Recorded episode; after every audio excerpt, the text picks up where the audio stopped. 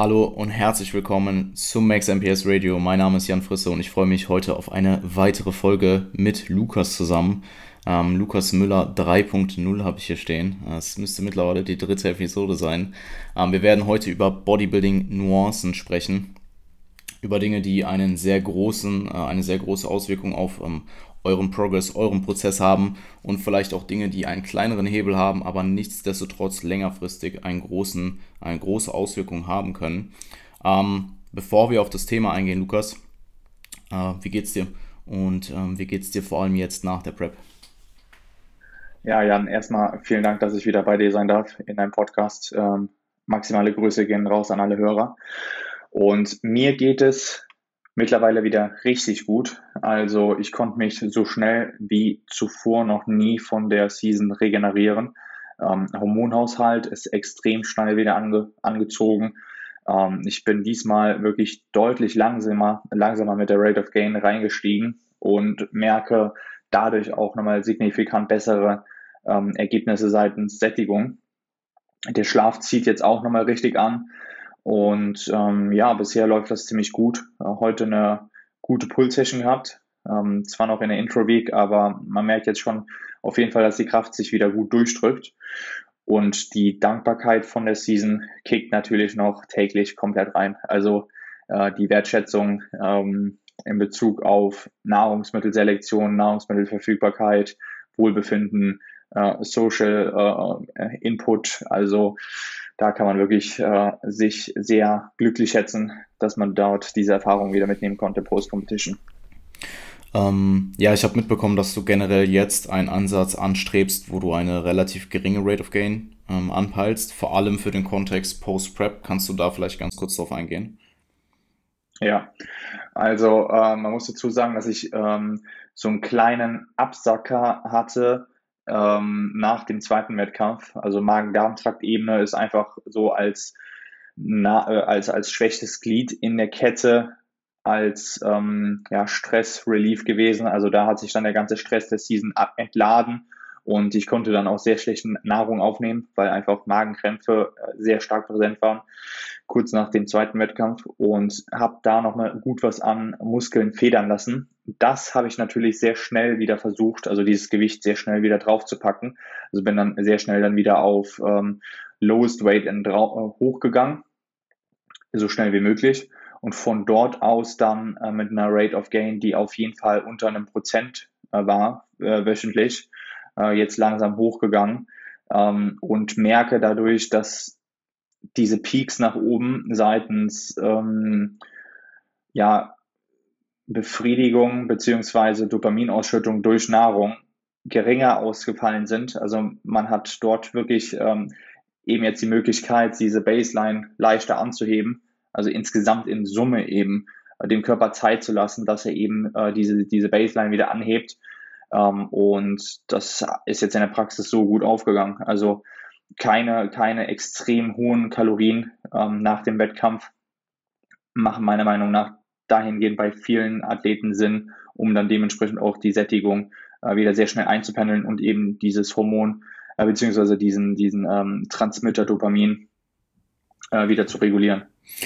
Also vom vom Ende der Season 1% pro Woche oder unter einem Prozent pro Woche? Unter einem Prozent, ja. Okay, also, also es ist, ja. Ja, also in deinem Fall ungefähr ein halbes Kilo pro Woche, vielleicht ein bisschen mehr. Genau, minimal mehr, ja. Ja. Ja. Okay. Das um, hat ziemlich gut funktioniert. Was, ja. was würdest du sagen, ist, äh, sind dann, also abgesehen von, vom, von der besseren Kontrolle, was deine Dopaminausschüttung angeht, ähm, in Bezug auf das Essverhalten, was wären vielleicht andere Vor- und Nachteile im Gegensatz zu einem Ansatz, wo du vor allem initial die ersten ein bis zwei Wochen aggressiver reingehst? Ja. Ähm, meine Überlegung war dahingehend so, äh, und das ist natürlich wissenschaftlich überhaupt nicht gedeckt, sondern das ist einfach nur, ähm, ja, eine Erfahrung, die ich tätigen möchte oder eine Überlegung, die ich verifizieren wollte in der Praxis. Und zwar rein logisch gesehen wollte ich dem Körper erstmal Zeit lassen, um den Stress von der Season abzubauen. Äh, meine Theorie ist, dass das schneller möglich ist durch eine bessere Sättigung, durch ähm, einen ähm, regulierten Dopaminhaushalt oder eine Baseline, die sich erhöht, anstatt Peaks. so, wenn dieser Stress dadurch besser abbaubar ist, ist der Körper auch schneller in einem Zustand, wo er wieder bereit ist, Muskulatur, sich den Luxus zu leisten, Muskulatur wieder aufzubauen, die er vorher verloren hat. Also ähm, ich denke nicht, dass man mit einer sehr schnellen Rate of Gain am Anfang diesen Stressabbau ähm, beschleunigen kann, sondern es hier vielleicht Sinn macht, äh, langsamer vorzugehen, dem Körper Zeit zu geben, erst den Stress abzubauen, um dann das Potenzial zu nutzen, dass er sich diesen Luxus an Muskelaufbau wieder leistet. Weil er vorher halt in einem Zustand ist, wo er seitens diätinduzierten Stress, seitens akkumulierten Stress auf Trainingsebene einfach als äh, ja, Konstrukt auf vielen Ebenen übermüdet ist und rein theoretisch gesehen oder so die Überlegung, ähm, ist er dann eben weniger bereit, Muskelmasse, sich den Luxus zu gönnen, Muskelmasse aufzubauen, Kraft aufzubauen. Und ich merke, dass jetzt ähm, dieser Zustand erreicht ist, ähm, dass er sich das wieder gönnen möchte und eben jetzt die Glykogenspeicher signifikant früher gefüllt werden als die Fettzellen. Mhm. Okay, ja, ich finde den Ansatz an sich interessant. Ich finde auch deine praktische Umsetzung, ähm, also deine, deine theoretische, dass du darin deine theoretische Rationale hast, war mir eh klar. Ähm, aber auch, dass du es jetzt in der Praxis ähm, zumindest von zumindest äußerlich relativ problemlos, problemlos umsetzen konntest. Ähm, Finde ich, find ich interessant. Denkst du, du hättest das als First-Timer auch so äh, umsetzen können? Ähm, mit einem Coach an der Hand, denke ich schon. Also ähm, wenn da eine kontrollierte Instanz äh, am Start ist mit einer guten äh, Symbiose, dann sollte das auch bei einem First-Timer, der dafür ähm, die Voraussetzungen mitbringt, möglich sein. Oder das könnte man anstreben bei dieser Person. Das ist natürlich dann auch abhängig von Individuum, wie, wie alles. Ähm, aber ja, definitiv ein First-Timer Timer, ähm, hat es da nochmal schwerer Post-Competition overall einfach. Da fehlen natürlich die Erfahrungen. Ähm, äh, man kann sich da natürlich im Vorhinein darauf vorbereiten, aber es ist nochmal was anderes, wenn man da schon mal eine Post-Competition-Phase durchgemacht hat, denke ich. Definitiv. Ähm, war das denn jetzt, bist du das Ganze noch mit Valentin angegangen? Ähm, das habe ich jetzt ähm, eigentlich so selbst geplant. Okay. Genau. Ja, interessant. Ähm, würde mich, also ich werde dich sicherlich nochmal fragen, äh, wenn nochmal einiges an Zeit vergangen ist, also vielleicht mal so drei bis sechs Monate in der Off-Season, ähm, was du retroperspektiv davon denkst. Finde ich auf jeden Fall super mhm. interessant. Ähm, vielleicht magst du uns noch kurz ein Update geben oder wolltest du noch was sagen? Ja, ein, äh, ein okay. Punkt noch ähm, kurz äh, eingeschoben, äh, sehr gut antizipiert. Ähm, ich denke, dass hier noch ein großer Vorteil ist, dass man vielleicht noch mal mehr Zeit im Aufbau verbringen kann. Also, ähm, dass man eben noch mal später an Fett zunimmt und noch mal mehr in einem sinnvollen Kalorienüberschuss an Monaten, an, an Wochen äh, verbringen kann. Das wäre vielleicht ein kleiner, kleiner Vorteil, aber ich denke, dass der da ist. Ja, durchaus. Also ähm, ich bin tatsächlich bisher in meiner, ähm, in meiner Coaching-Karriere, was meine Athleten angeht, den Ansatz gefahren, dass wir ziemlich schnell zwischen fünf bis zehn Prozent Körpergewicht gegaint haben. Also innerhalb der ersten vier bis sechs Wochen. Und dass sich das auch in der Praxis in der Regel sehr gut ausgegangen ist. Also ähm, viele Leute haben ja sowieso Probleme ähm, oder tendenziell haben das Problem, dass sie äh, sehr unkontrolliert werden nach der Show, ähm, auch mit Zielsetzung, gerade was First Timer angeht. Ähm, du weißt halt nicht, was auf dich zukommt. Also ich meine, ich kann mich als gutes Beispiel nehmen. Ähm, meine, meine erste Post-Competition-Phase war auch ziemlich on point. Also die habe ich auch alleine gemacht, die konnte ich auch soweit gut nailen, aber ich weiß, dass das viele nicht so leicht fallen wird und dass auch viele Essen nicht so rational sehen können, ähm, wie ich es vielleicht am Ende getan habe. Ähm, und was halt sehr gut funktioniert bei dem Recovery-Ansatz ist, dass du halt erstmal eine relativ große Menge an Kalorien zur Verfügung hast und dadurch die Rate an Error, die potenziell passieren könnte, einfach nicht so hoch ausfällt. Ähm, aber ja, ich, ich, ich soll hier nicht zum ja. Recovery Diet Podcast werden. Ähm, ja, ja. Ich, vielleicht kannst du aber, was hast du denn, was hast du denn per se als, ähm, als Einwand? Wenn du jetzt gerade so skeptisch ähm, ja, ich sehe das Argument des Errors nicht so, weil man ja bewusst diesen Error eliminiert, indem man mehr Kalorien zur Verfügung stellt. Also das ist ja einfach nur, man hat die Spielregeln geändert. Ähm, das heißt, der, der tatsächliche Error wird ja nicht reduziert, sondern man ändert nur die Spielregel, dass man weniger als Error ansieht. aber du hast die, men die, mentale, die mentale Komponente wird rausgenommen. Also wenn du jetzt, ähm, wenn du jetzt, sage ich mal, klassisches Reverse Dieting machen würdest und du hättest eine Person, die ähm, meinetwegen, der du Maintenance zur Verfügung stellst, oder Maintenance sprechen wir sowieso nicht drüber, aber einen minimalen Überschuss und die Person kann sich nicht dran halten und hat vielleicht Aussetzer, dann fallen vielleicht diese Aussetzer noch höher aus, als sie es vielleicht ausgefallen wären, wenn du Recovery ähm, Macros, quote unquote, zur Verfügung stellen würdest. Und du hast auch nicht den Aspekt, dass die Person sich schlecht fühlt dadurch und vielleicht probiert das wieder zu kontern oder was auch immer. Ja, das, das, das kann sein. Also, dass man die, das Risiko von ähm, Spikes nach oben, also nochmal größeren Spikes nach oben, dadurch rausnehmen könnte. Das kann sein, ja. Wobei, ähm, wenn mehr Kalorien zur Verfügung sind, meistens sogar es nochmal schwerer ist, ähm, erfahrungsgemäß, ähm, die Sättigung wahrzunehmen. Also wenn man näher an diesen Kalorien von der Diät bleibt, ähm, so die Erfahrung, ist die Sättigung stärker, als wenn man noch mehr dem Körper zur Verfügung gibt an, an Nahrung, weil er dann wirklich diese Schleuse mental öffnet und irgendwie das Gefühl hat, okay, jetzt geht richtig viel rein und äh, dementsprechend sich auch daran gewöhnen möchte oder es nutzen möchte. Ja, es ist ein interessantes Thema.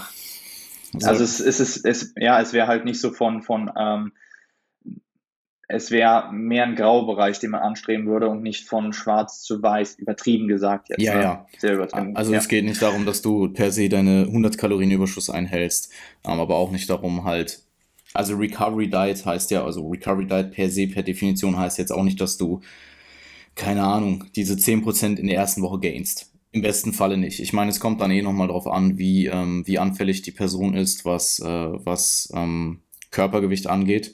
Also ich habe auch, ja. ich habe auch jetzt einfach Szenarien gesehen, wo ähm, in der ersten Woche innerhalb der, also einfach nur durch ein oder zwei Free Days halt drei, vier ja. Kilo draufkommen und die auch bleiben.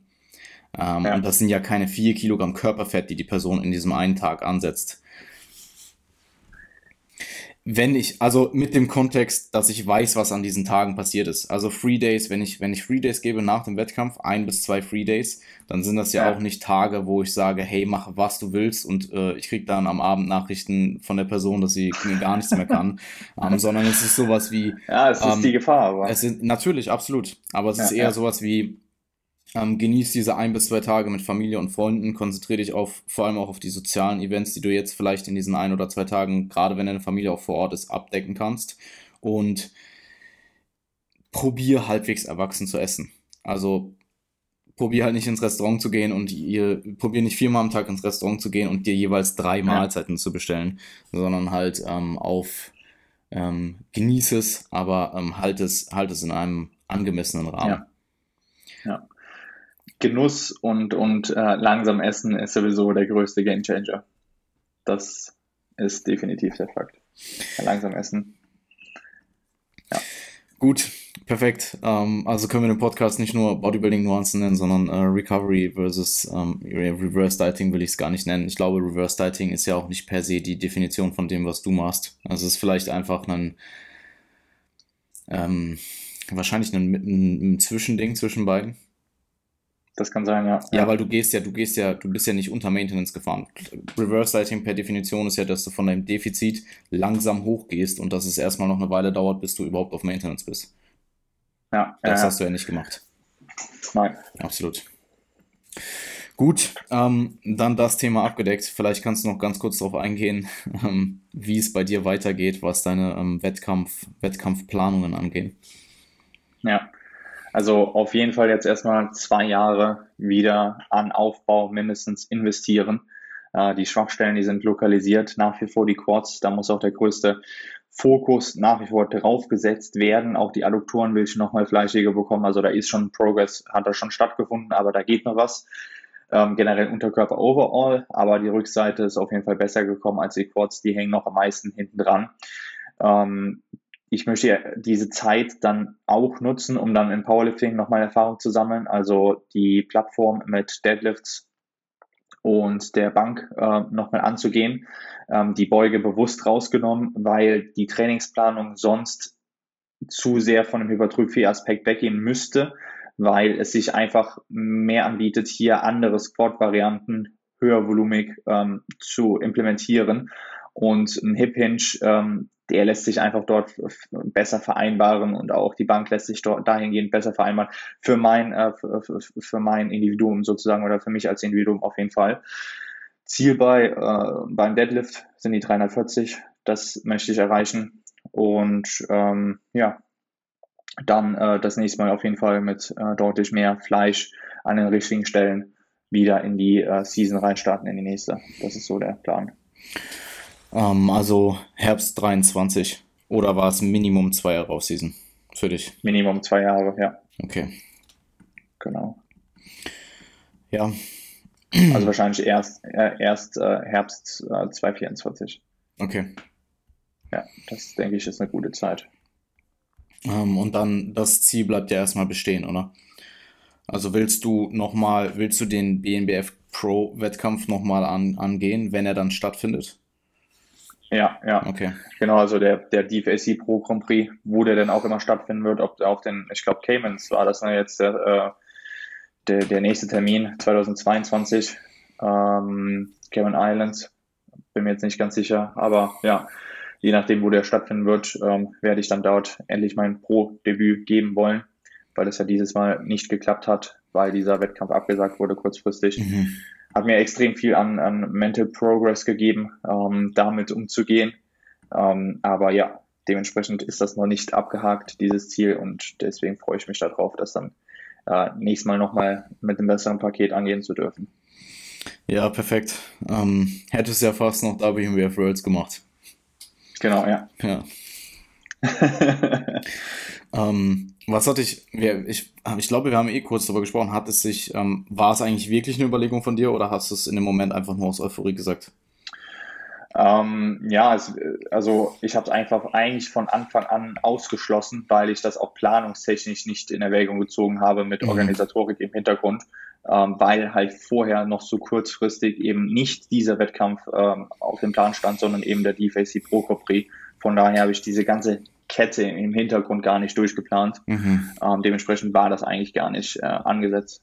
Genau. Und soll, okay. dementsprechend wurde es auch nicht gemacht, genau. Ja, voll. Ähm, ich glaube auch tendenziell, dass du mit den, also rein wettkampftechnisch mit den beiden Wettkämpfen in UK eh sehr solide solide Wettkämpfe absolviert hast, jetzt, wenn du dir das mal äh, übersee mit den, mit den WMs, wenn du das mal übersee mit den WMs vergleichst. Also rein vom Wettkampf, von der Organisation, vom Ort, vom Licht und so weiter und so fort, ähm, ist, ist England da schon sehr, sehr weit vorne. Das denke ich auch, ja. ja. Gut. Ähm, ja, ich glaube, ansonsten, wenn du noch möchtest, kannst du irgendwas zur Season ähm, zum, zum Recap vielleicht noch sagen. Ansonsten würde ich mit dem Thema reinstarten lass uns gerne reinstarten, würde ich sagen. Okay, ähm, bevor wir jetzt darauf eingehen, ähm, was für Vor- und Nachteile gewisse Dinge haben und wie äh, du das aufs Individuum auch abstimmen kannst und wir auch dann auf einzelne gezielte spezifische Variablen eingehen und ähm, auf diese, äh, diese erläutern, würde mich erstmal interessieren, damit wir so eine kleine Hierarchie äh, festlegen können, einmal alles darbieten welche Variablen im Bodybuilding einen großen Hebel haben, also eine große Wirkung und welche eher einen kleinen ähm, für die Menge an Einsatz, die du eben gibst. Mhm.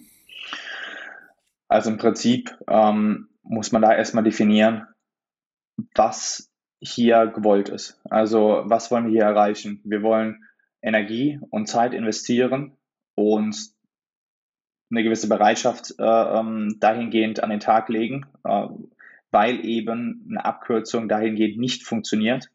Diese Energie und diese Zeit, die investiert wird, ähm, soll natürlich so effektiv und so effizient wie möglich in, zu einem gewissen Output führen. Und ähm, da muss man für sich dann erstmal äh, akzeptieren, dass es eine gewisse Basis gibt.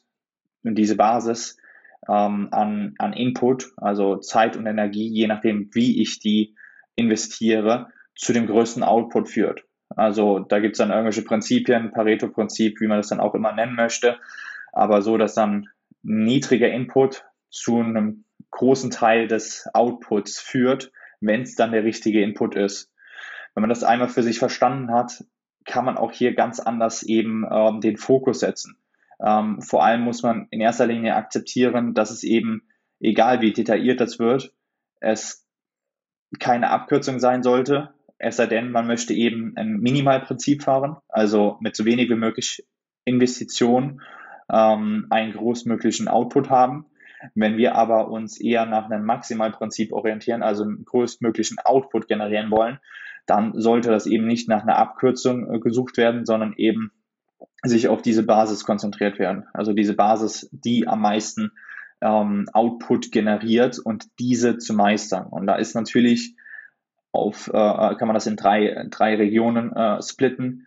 Ähm, Ernährung, Training und Regeneration auf Ernährungsebene, ähm, gewisse Hierarchien einleiten, Kalorienintake, Makros, Timing, Mikronährstoffe, wobei da auch Hydration, wobei, ähm, das ist aber jetzt nicht eingegliedert gewesen in dieser Hierarchie, ähm, wobei dort auch ganz wichtig ist, wenn man gewisse Hierarchien ähm, etabliert oder für sich definiert, das herausfindet, ist es ganz wichtig, dass man dort eben ähm, zu einem, zu einem gewissen Maß alles, alles auf einem gewissen Mindestmaß hält. Das heißt, man kann Kalorien, wenn das jetzt in der Hierarchiestufe ganz oben ist, also Kalorienüberschuss oder unter, äh, Defizit, äh, das kann man zu 100% erfüllen. Wenn man die Makroebene auf Null runterfallen lässt, dann bringt das einem auch nichts mehr. Also diese Hierarchie ist nur ähm, eben ähm, bis zu einem gewissen ähm, Grad äh, so nachvollziehbar oder ähm, nutzbar, diese Hierarchie. Ähm, also eine gleichmäßige Basis ist eben wichtiger, als einen äh, Faktor komplett zu nailen, äh, zu 100 Prozent und einen anderen Faktor komplett zu vernachlässigen. Bei, beim Training natürlich progressiver Widerstand in Form von mechanischer Last ist so der wichtigste Treiber ähm, über möglichst lange Zeit. Also hier haben wir wieder ähm, den Punkt Energie und Zeit. Das gilt es zu investieren und wie investieren wir das. Aber die Zeit spielt immer eine Rolle. Es muss eine gewisse Zeit vorhanden sein, wo eben dieser, äh, diese investierte Energie wirken darf und kann. Ähm, dann würde ich sagen, dass die Qualität des Reizes äh, ein enorm großer Faktor ist. Also ähm, kommt dieser Reiz, diese mechanische Last, dieser progressive Widerstand, also der Widerstand, den ich progressiv gestalte, von Woche zu Woche, von Zyklus zu Zyklus, kommt der auch an der richtigen Stelle an? Ist der qualitativ hoch genug? Und dann kann man sich dann natürlich noch Volumen und Frequenz anschauen, nachgeschaltet. Wobei da natürlich ähm, durch die Frequenz ein höheres Maß an Volumen äh, zu etablieren ist.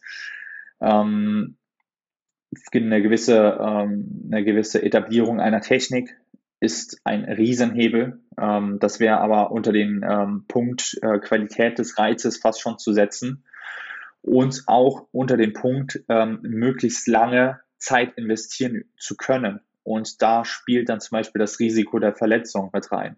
Also ähm, das ähm, ist eben alles nicht nur in der Hierarchiestufe nach unten abgliederbar, sondern da gibt es natürlich Abzweigungen. Das heißt, die Qualität des Reizes, äh, wenn die in Verbindung steht oder etabliert wird durch eine hervorragende Technik oder sinnvolle Technik, dann induziert die auch das Ziel ähm, oder die Möglichkeit, eben möglichst lange verletzungsfrei zu bleiben. Was dann bedeutet, dass ich länger mechanische Last, progressiven Widerstand gestalten kann und im System halten kann. Ähm, dann neben Ernährung, Training, Regeneration, allergrößter Hebel wahrscheinlich der Schlaf, ähm, dass man dort wirklich akzeptiert, dass dieser, dieses langweilige Thema, und ich weiß, äh, die Person, die das jetzt hört oder die Personen, die das jetzt hören, die wissen es, aber es geht darum, es umzusetzen. Es geht darum, es wirklich von, von Abend zu Abend, von Nacht zu Nacht, es umzusetzen und eben dort die Qualität und die nötige Quantität ähm, zu implementieren. Und das hat dann mehr mit Routine und Gewohnheit zu tun und weniger mit dem neuesten Schlafsupplement, weil da kommen wir bestimmt auch später nochmal dazu. Mit Supplements kann man auch in ein komplexes System, was der Körper eben ist, mehr schlecht als recht ähm, eben eingreifen. Und da kann man sich dann nicht nur äh, Energie, Zeit, sondern auch Geld sparen, ähm, um hier neueste, neueste Erkenntnis, oder das heißt neueste Erkenntnis, aber es ist mittlerweile äh, studientechnisch äh, belegt, dass äh, BCAs isoliert zum Beispiel wenig Sinn machen, ist man jahrelang von ausgegangen, dass es eben Sinn macht. Jetzt ist, äh, ist es eher ähm, bestätigt, dass es kontraproduktiv ist. Dahingehend ähm, kann man sich dann eben Zeit, Energie und Geld sparen. Ähm, Stressman Stressmanagement ist ein riesen, riesen Faktor, der unter Regeneration fällt oder überhaupt mehr Kapazitäten an Energie zur Verfügung zu haben, ähm, weil Stressmanagement oder Stress an sich, es gibt guten Stress, es gibt schlechten Stress.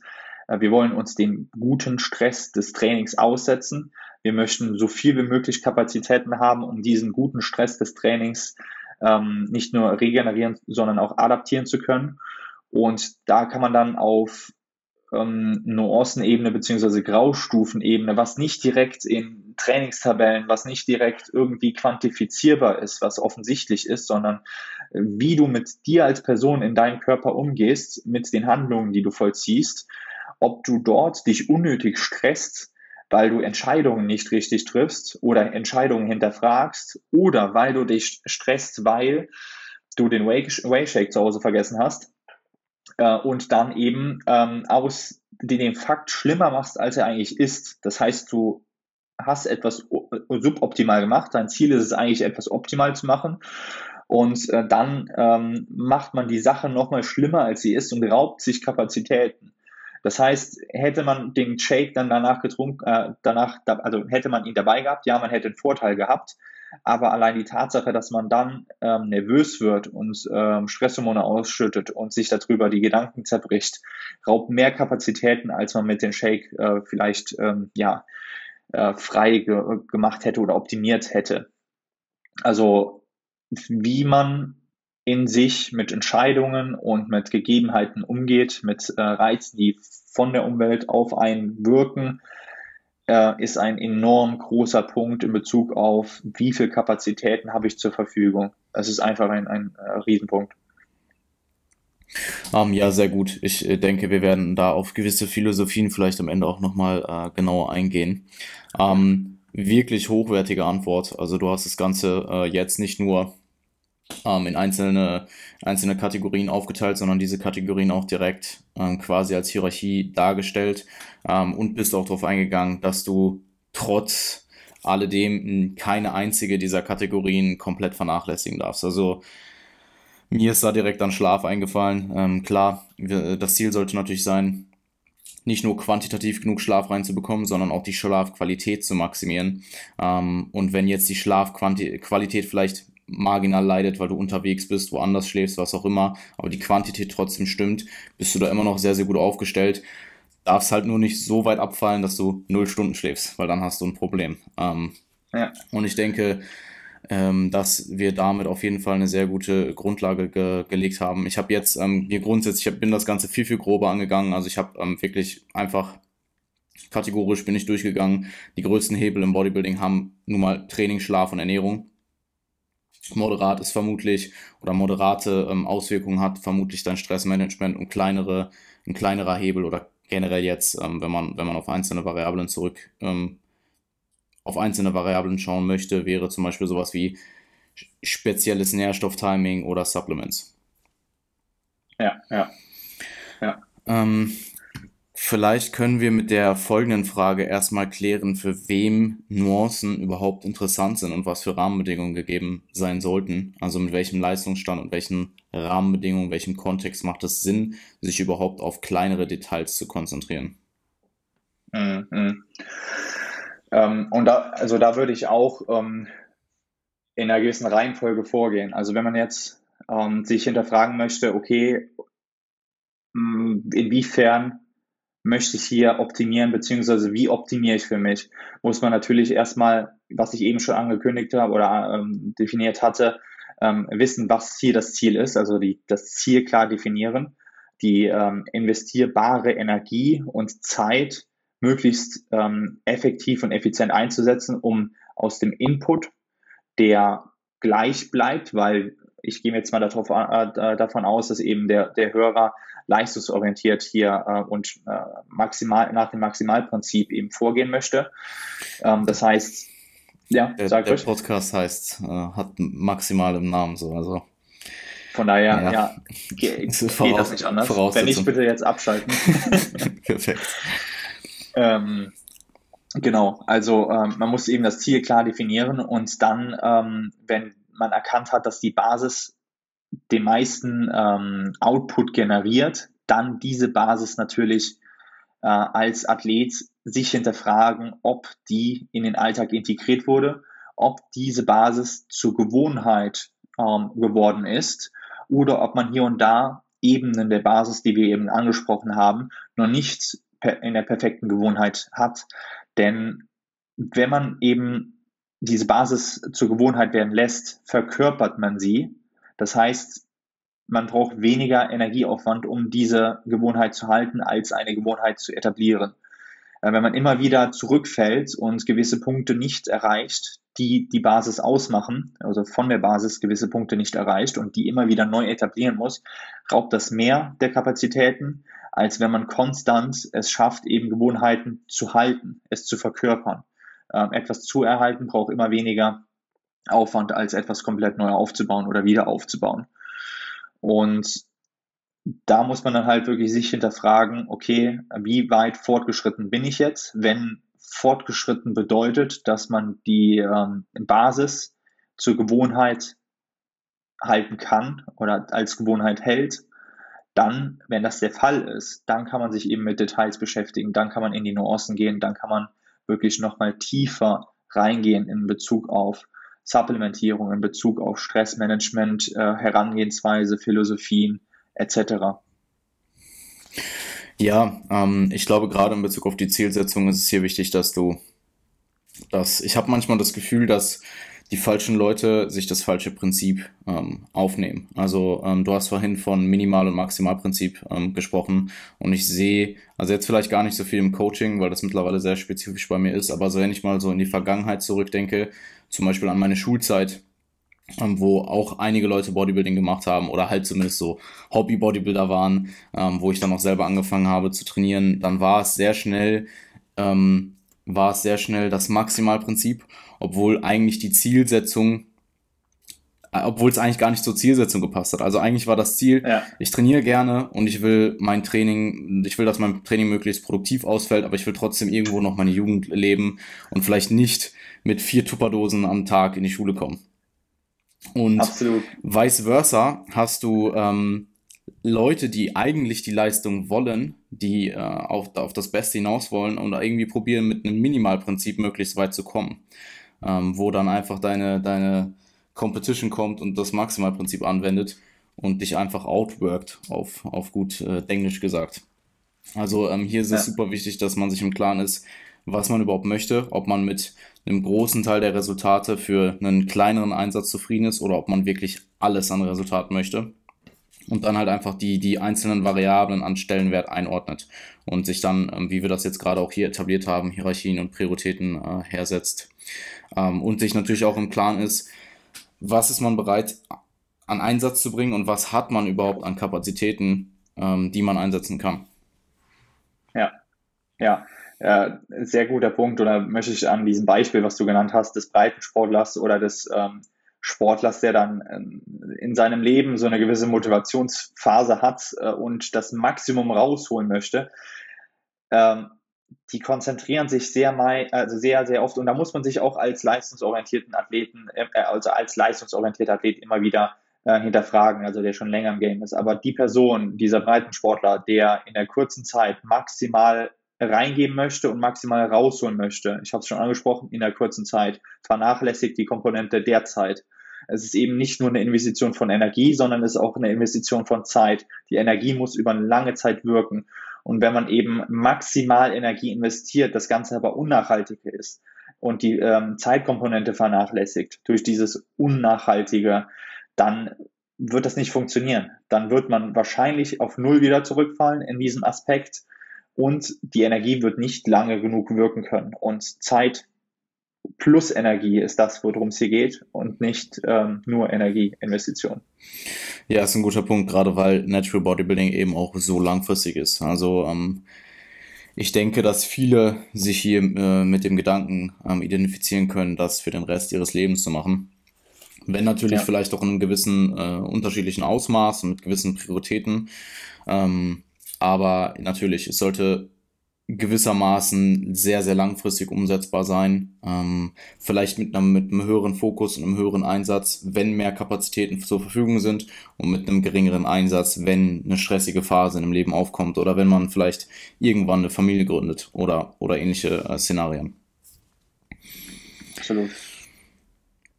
Gut. Ähm, ja, es, es erinnert mich halt an die Zeit, wo ähm, man gefühlt mit dem Sport angefangen hat und sich alles an Supplements reingehauen hat, was irgendwie zur Verfügung stand. Also ich kann mich erinnern, dass man da, äh, das, also da wurde wirklich alles durch die Bank weg, von Glutamin über BCAAs, ja. über alle möglichen Proteinarten wurde sich reingefahren und so, so, so ja. Sachen, so Basics wie Schlaf wurden halt einfach, also gefühlt gar nicht, gar nicht beachtet. Oder so Sachen wie, ja, ich trainiere am, am, trainiere am Abend und äh, hau mir jetzt noch den äh, damals, damals Jack 3D rein oder so. Ähm, und beachte, ja, beachte ja. gar nicht, was für eine Auswirkung das auf meine Regeneration haben kann. So und beachte nur diesen kurzen, akuten Zeitraum Pre-Workout, um ja. jetzt mich gleich möglichst äh, krass im Training abzuschießen. Also es war, es war, es waren interessante Zeiten. Ich weiß auch noch, wie ich mit, mit 15 äh, äh, und damals war eben dieses äh, Nahrungsergänzungsmittel-Gain zumindest in Deutschland noch nicht so, dass es da durch die Bank weg so ein hohes Angebot an guten Eiweißgeschmäckern gab oder generell ein hohes Angebot. Und dann ist man halt in irgendeinen so ähm, Drogeriemarkt gegangen, hat sich dann die erste Dose Eiweiß geholt. Die hat dann überhaupt nicht, also nur geklumpt, aber man ist mit dieser mit dieser Dose nach Hause gegangen, hat gedacht, das ist jetzt, das ist jetzt der Hebel. Also das ist der Game Changer, ja. Naja, ja, aber das gibt es heute immer noch, äh, je nachdem. Ähm, man muss sich halt auch immer, man darf nicht diese Arroganz als, als äh, fortgeschrittener Athlet haben, zu denken, dass man ähm, davon frei gesprochen ist. Ähm, es ist nur auf einer anderen Ebene. Und man muss sich dort auch immer wieder bei den eigenen Prozessen hinterfragen. Also im Endeffekt ist das ein Ansatz vom Maximalprinzip, nur mit absolut falschem Stellenwert, was die einzelnen Variablen angeht. Ja, gut auf den Punkt gebracht, ja. Gut, ähm, mich würde interessieren, ähm, in Bezug auf, wenn wir jetzt uns das Maximalprinzip anschauen und uns den leistungsbezogenen Athleten anschauen, ähm, welche Risiken und welche potenziellen Vorteile gibt es überhaupt? Ja, also potenzielle Vorteil ist natürlich, dass man in Aussicht stellt oder sich in Aussicht stellt oder es ermöglicht, dass man den Output maximiert. Also halt wirklich die, die Progression äh, in unserem Sport erhöht, ähm, das eigene Potenzial ausschöpft. Ähm, Risiken ist, wenn man sich in den Details verliert des Optimierens, dass man Zeit und oder Energie verschwendet, ganz klar, oder es eben unnachhaltig gestaltet. Also ähm, ein, ja, dass es, dass es ein unnachhaltiges Maximierungsprinzip wird, so wie wir es eben schon definiert hatten, hatten, dass man eben zu viel in einer zu kurzen Zeit abruft oder zu viel abruft, was nicht über eine ausreichend lange Zeit wirken kann. Und da muss man natürlich, natürlich für sich ähm, eben diese, äh, dieses Mittelmaß finden oder dieses nicht Mittelmaß, sondern Einmaß finden, was man möglichst lange durchziehen kann. Ähm, ein Risiko ist auch immer wieder auf, auf Trainingsebene, ähm, wenn es in Bezug äh, auf äh, wie, in, wie hoch von der Auslastung her trainiere ich, also wie hoch ist das Verletzungsrisiko ähm, in diesem Satz. Und da muss man ganz klar zwischen einem gewissen Optimismus, ich gehe in einen ADL-Satz rein, der ähm, ganz, ganz, ganz, ganz nah an meiner Grenze ist, maximiere meine investierten Kapazitäten am Ende des Zyklus und gehe da mit einem Optimismus rein, dass da nichts passiert. Damit bringe ich mich nach vorne. Ein gewisser Pessimismus, oder damit äh, treibe ich den äh, Progress voran, ein gewisser Pessimismus sorgt aber dafür, dass wenn irgendwie an dem Tag irgendwo was zwickt, man dann den möglichen Fortschritt gegen einen möglichen Rückschritt aufwiegt und da eben ein Risikomanagement betreibt. Also wie hoch ist jetzt die, ähm, die, die, der potenzielle Gewinn, wenn ich genau in dieser Session, in, an diesem Tag, in dieser Stunde meine Kapazitäten, mit meinen Kapazitäten all in in diesen Satz gehe, was springt dabei raus? Oder was setze ich dadurch aufs Spiel? Was könnte dort erfahrungsgemäß aufs Spiel gesetzt werden? Könnte ich mich verletzen und dadurch zwei Wochen raus äh, aus dem, aus dem äh, Game sein? Und in diesen zwei Wochen ähm, wird sehr wahrscheinlich das, was ich hätte in diesem Moment gewonnen, ähm, ja, zunichte gemacht. Also da muss man ganz klar, da braucht man auch Erfahrung für und das kommt dann mit der Zeit abwägen. Genauso wie bei ähm, ja, potenziell bevorstehenden Krankheiten. Gehe ich jetzt ins Gym oder, ähm, oder äh, gönne ich mir die Erholung zu Hause? Investiere ich jetzt die Kapazitäten, um nach vorne zu kommen oder habe ich äh, ausreichend Realismus mit Anhauchung von Pessimismus, dass man hier eben ähm, äh, Risiko ausschaltet und den Stand, den man aktuell hat, wahrt. Weil es geht eben nicht nur um Renditemaximierung, also voranschreiten, vorankommen, Zuwachs, sondern es geht auch ganz klar um Erhalt. Also den aktuellen Stand zu erhalten, das ist ein konstantes Abwägen. Und da äh, ist das größte Risiko drin, dass man dort eben das Risiko an sich sehr gut ähm, managt. Und da hilft natürlich auch eine, eine objektive Instanz von außen, beziehungsweise eben diese Erfahrung, diese Selbstkontrolle, diese Selbstreflektorik, ähm, das Ganze dann in dem Moment wirklich für sich einfach schnell zu entscheiden und dann bei dieser Entscheidung auch zu bleiben und nicht diese Entscheidung ähm, unnötig zu überdenken. Ja, ich glaube, gerade in Hinsicht auf eine potenziell anstehende Krankheit machen. Also, ich glaube, ich habe noch niemanden gehört, der mir erzählt hat, dass er als das, als dieses Szenario zum ersten Mal aufgekommen ist, bei Trainingsbeginn, irgendwann nach Trainingsbeginn, ja. dass die Person objektiv für sich entschieden hat, okay, ich werde jetzt vermutlich krank, ich werde jetzt das äh, Training schieben und schauen, wie es mir morgen geht. Und sowas kommt dann einfach mit Erfahrungswerten. So, dann fährst du halt ein paar Mal gegen die Wand, gehst trainieren, wirst ja. dann richtig krank, bleibst dann vielleicht nochmal fünf Tage länger zu Hause oder drei Tage, als wenn du ähm, von Anfang an das Ganze auskuriert hättest. Ähm, und so lernt man natürlich äh, für die Zukunft dann auch. Ja. Mm, ich denke, dass es ansonsten einfach wichtig ist, dass die Basics ähm, Priorität bleiben und diese Hierarchie, ähm, diese Hierarchie dieser einzelnen großen ähm, Hebel immer bis zu einem gewissen Grad ausgeführt wird. Also ich glaube, du fährst, oder das haben wir jetzt schon, das hast du schon gesagt, das habe ich dir auch nochmal bestätigt, aber du wirst wahrscheinlich besser fahren, wenn du diese Hierarchien von meinetwegen Training, ähm, Regeneration und Ernährung ähm, mit einer 80-20-Regel ähm, gleichmäßig fährst, als wenn zwei dieser, dieser Hierarchien 100% haben, aber die dritte 0 oder die dritte 20. Und da halt ein gewisses Pensum immer, ähm, immer vorhanden zu haben und auch langfristig, längerfristig äh, fahren zu können, ist halt immens wichtig. Absolut, ja. Und es ist, es hört sich einfach so langweilig an. Man ist auf der Suche, gerade wenn man diesem Maximalprinzip verhangen ist oder, oder ähm, wenn, man, wenn man darauf hinstrebt, man, man möchte weiterkommen. Man ist, da kommen wir bestimmt gleich auch zu, man ist schon fast äh, ja obsessed. Ähm, man hat eine gewisse Obsession darauf, teilweise. Und ob die nachhaltig ist oder unnachhaltig, das muss man dann halt äh, nochmal für sich definieren, weil das ist ganz wichtig zu definieren. Ja. Ähm, ja, perfekte Überleitung für die äh, kommende Frage. Und zwar ähm, würde mich interessieren, ähm, vielleicht ziehen wir die, die zweite Obsessionsfrage vor und äh, ich frage dich einfach mal, ob du denkst, dass eine Obsession im Bodybuilding oder für Bodybuilding per se ein Problem sein muss oder kann sie auch ein Segen sein?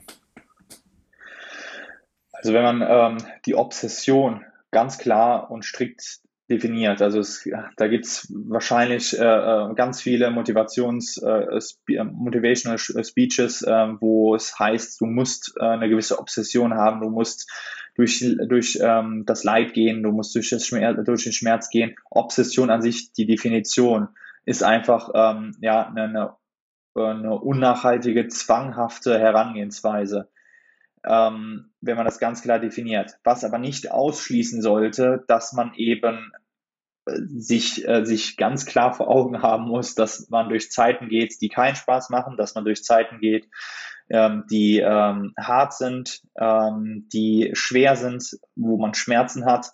Äh, das gehört dazu. Aber für mich ist der überlegene äh, Punkt oder die überlegene Herangehensweise, den Prozess an sich lieben zu lernen, den Prozess an sich wertschätzen zu lernen und das große Ganze zu sehen und nicht eine, eine Obsession im Hier und Jetzt, äh, im, im, Hier und Jetzt gefangen zu sein in der Obsession. Ähm, von daher man kann sagen, dass gewisse Teile der Obsession zu gewissen Phasen wichtig sind, wenn man sich verletzt hat, die Schmerzen auszuhalten, weil man das Risiko vielleicht vorher sinnvoll eingeschätzt hat und dann ist es so gekommen. Äh, genetisch bedingt, äh, Vorgeschichte an, an, äh, an gewissen passiven Strukturen. Äh, man ist dieses Risiko eingegangen, das war auch richtig so, und dann hat man sich verletzt, den Schmerz auszuhalten, äh, den Schmerz auszuhalten, wenn man brutales Muskelversagen erreicht, ob es jetzt äh, seitens ZNS niedrigen Rep Range ist oder eher seitens äh, Muskelschmerz einfach in hohen Rep Ranges ist, das gehört dazu, gar keine Frage. Dieser Teil der Obsession gehört dazu.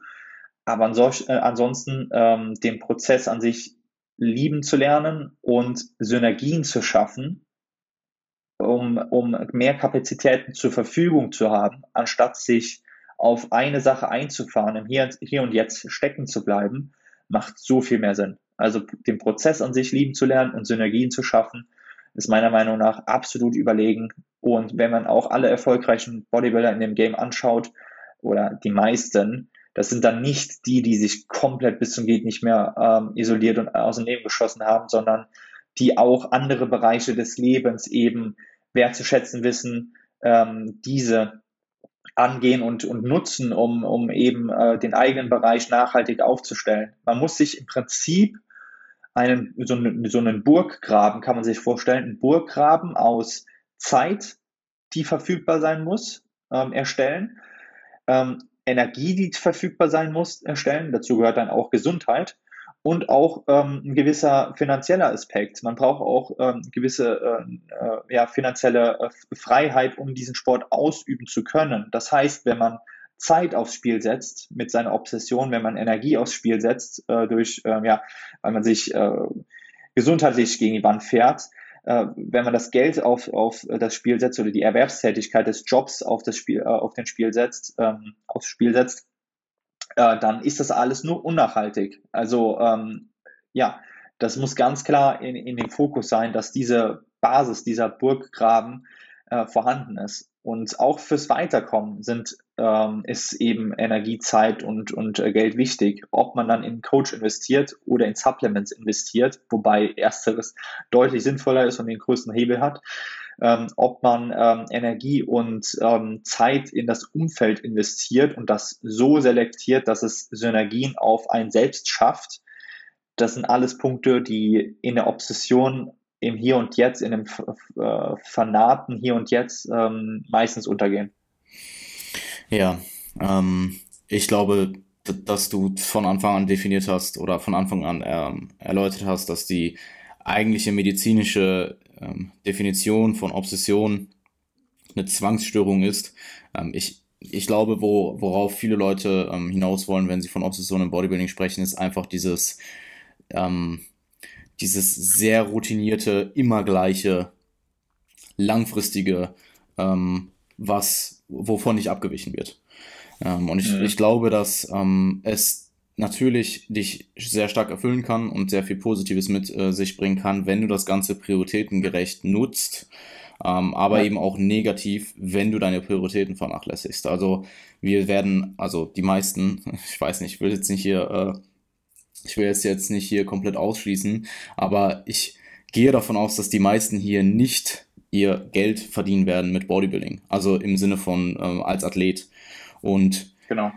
dementsprechend, du hast halt höhere Prioritäten. Also deine Priorität sollte immer oder in der Regel immer, gut, im Enhanced-Bereich gibt es dann sicherlich noch einen Trade-off mit Gesundheit, aber dann zumindest mal deine, deine finanzielle Aspekt und deine ähm, deine, deine sozialen Kompetenzen auch irgendwo sein, weil wenn du all diese Dinge vernachlässigst, wird sich das langfristig oder zumindest, zumindest langfristig auch negativ auf dein Bodybuilding, ähm, auf deinen Bodybuilding-Prozess auswirken.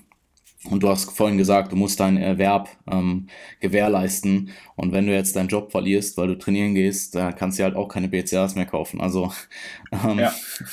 Oder je nachdem, wie, wie jung der jeweilige Hörer jetzt gerade ist, äh, in der Schule halt, ähm, ich habe es auch gehabt, mehrere, mehrere ähm, Stunden sausen lassen, weil die Leg Session zu lange gedauert hat, definitiv. Aber wenn das zu krass geworden wäre und man hätte zum Beispiel einen Abschluss nicht geschafft oder was auch immer, ne, dann hätte man sich die notwendige Bedingung diesen Sport langfristig ausüben zu können, hätte man sich geraubt in einer kurzen Zeit, am Anfang, da wo man die meiste Rendite aufbauen kann, am Anfang seiner Investitionsmöglichkeit, in jungen Jahren, wo man noch 10, 15, 20, 30 Trainingsjahre vor sich hat und mehr, ähm, das muss man in Relation setzen und eben wirklich diese notwendige Bedingung erstmal etablieren, dass sie nachher als ja Burggraben äh, diesen, diesen Lifestyle ermöglichen kann.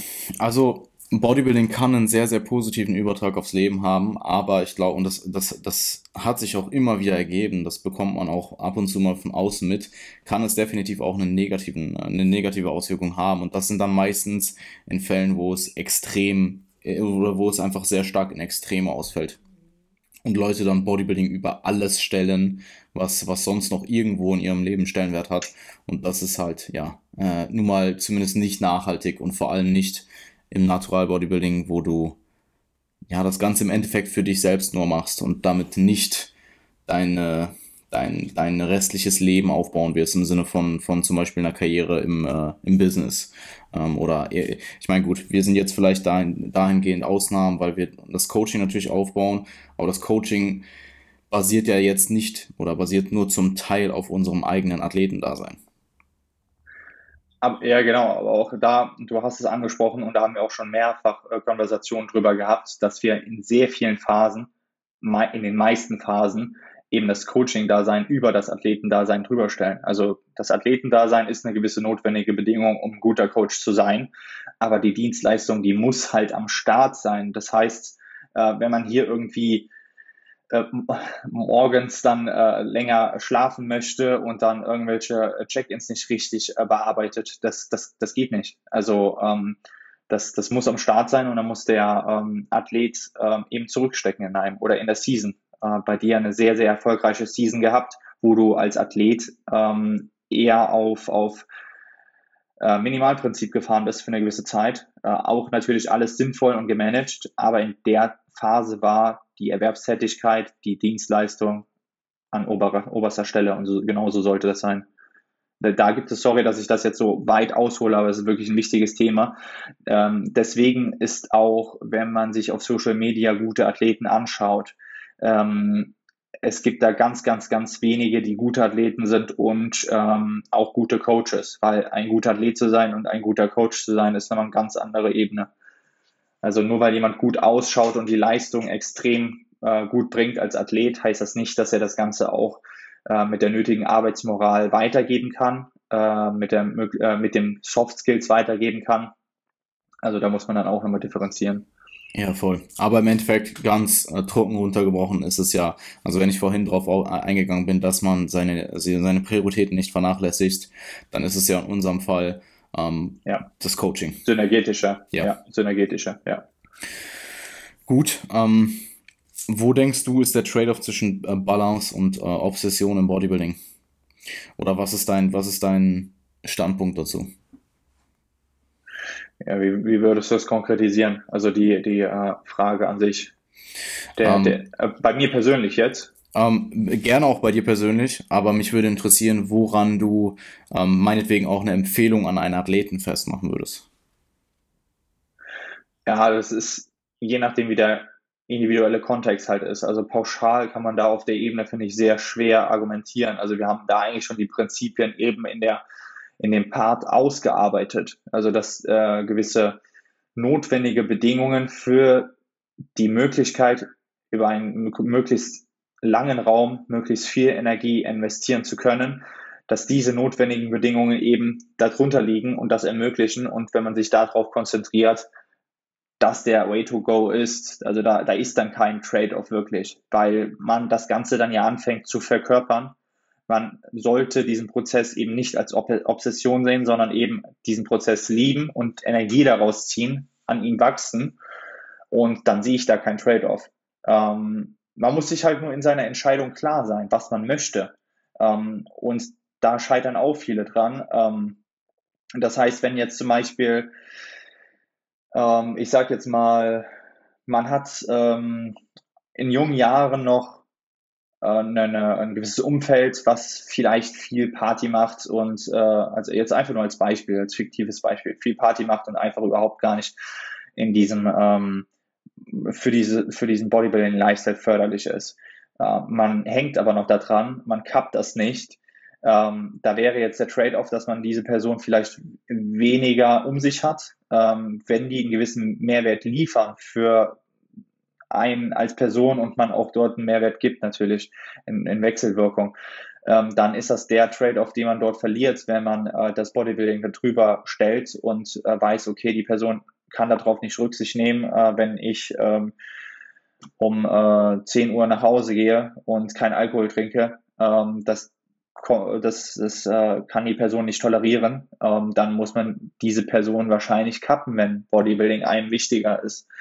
Und das ist dann halt der Trade-off. Ähm, mhm. aber da muss man dann ganz klar wissen, was man möchte. Ähm, also ähm, ich, ich denke, oder was, was ich ähm, mittlerweile sehr oft äh, beobachtet habe, ist, dass es dieses, ich will, ich will nicht unbedingt das Wort Camp benutzen, aber du hast so die eine Seite, die halt Balance im Bodybuilding ähm, einen sehr hohen Stellenwert zuspricht. Und dann hast du so ein bisschen das andere Camp, was halt so ein bisschen alles oder nichts ist. Und ich bin äh, mittlerweile zwiegespalten. Also ich glaube, da gibt es kein, also man sollte dort sowieso nicht, aber man sollte gerade dort nicht in Schwarz-Weiß-Denken verfallen. Weil ja. du kannst auch phasenweise mehr Balance in deinen Bodybuilding-Prozess mit einführen und phasenweise ja. einen sehr ähm, sehr strikten Approach fahren, je nachdem auch in was für einer Phase du bist, was deine Prioritäten sind, was deine akuten Ziele vielleicht auch sind. Also eine Contest Prep wird in den letzten zwölf Wochen sehr rigide sein. Während du Peak Off-Season vermutlich ein bisschen mehr Flexibilität an den Tag legen kannst, wie jetzt in dem, in dem Prep-Szenario, auch alleine schon aus dem Fakt, dass du viel mehr Kapazitäten zur Verfügung hast. Ähm, und ich, glaube, dass ähm, eine Person, das Individuum an sich, langfristig einen Weg finden muss, Bodybuilding für sich einhergehend mit Zielen, Prioritäten und Ansichten zu integrieren. Und was für den einen gut funktionieren kann und was den anderen sehr, was den anderen äh, äh erfüllt, kann für die andere Person komplett falsch sein oder komplett äh, einfach nicht gut funktionieren. Ähm, ein gutes Beispiel wäre zum Beispiel diesen sehr, sehr strikten, rigiden Ansatz es gab vielleicht vor einigen Jahren eine Zeit, wo ich mir gedacht habe, dass die Person ähm, damit nicht so gut fährt und das vielleicht nur die, die, die kurzfristige Erfüllung ist, die die Person jetzt irgendwie dort erfährt und dass sie sich vielleicht langfristig denkt, hätte ich mal diese Zeit nicht so ähm, nicht so investiert. Aber ich glaube, re retroperspektiv, dass es sein kann, dass diese Person auch gerade aus diesem Prozess so viel rauszieht, dass es den Trade-off quote unquote wert ist. Ja. Weißt du, worauf ich hinaus möchte?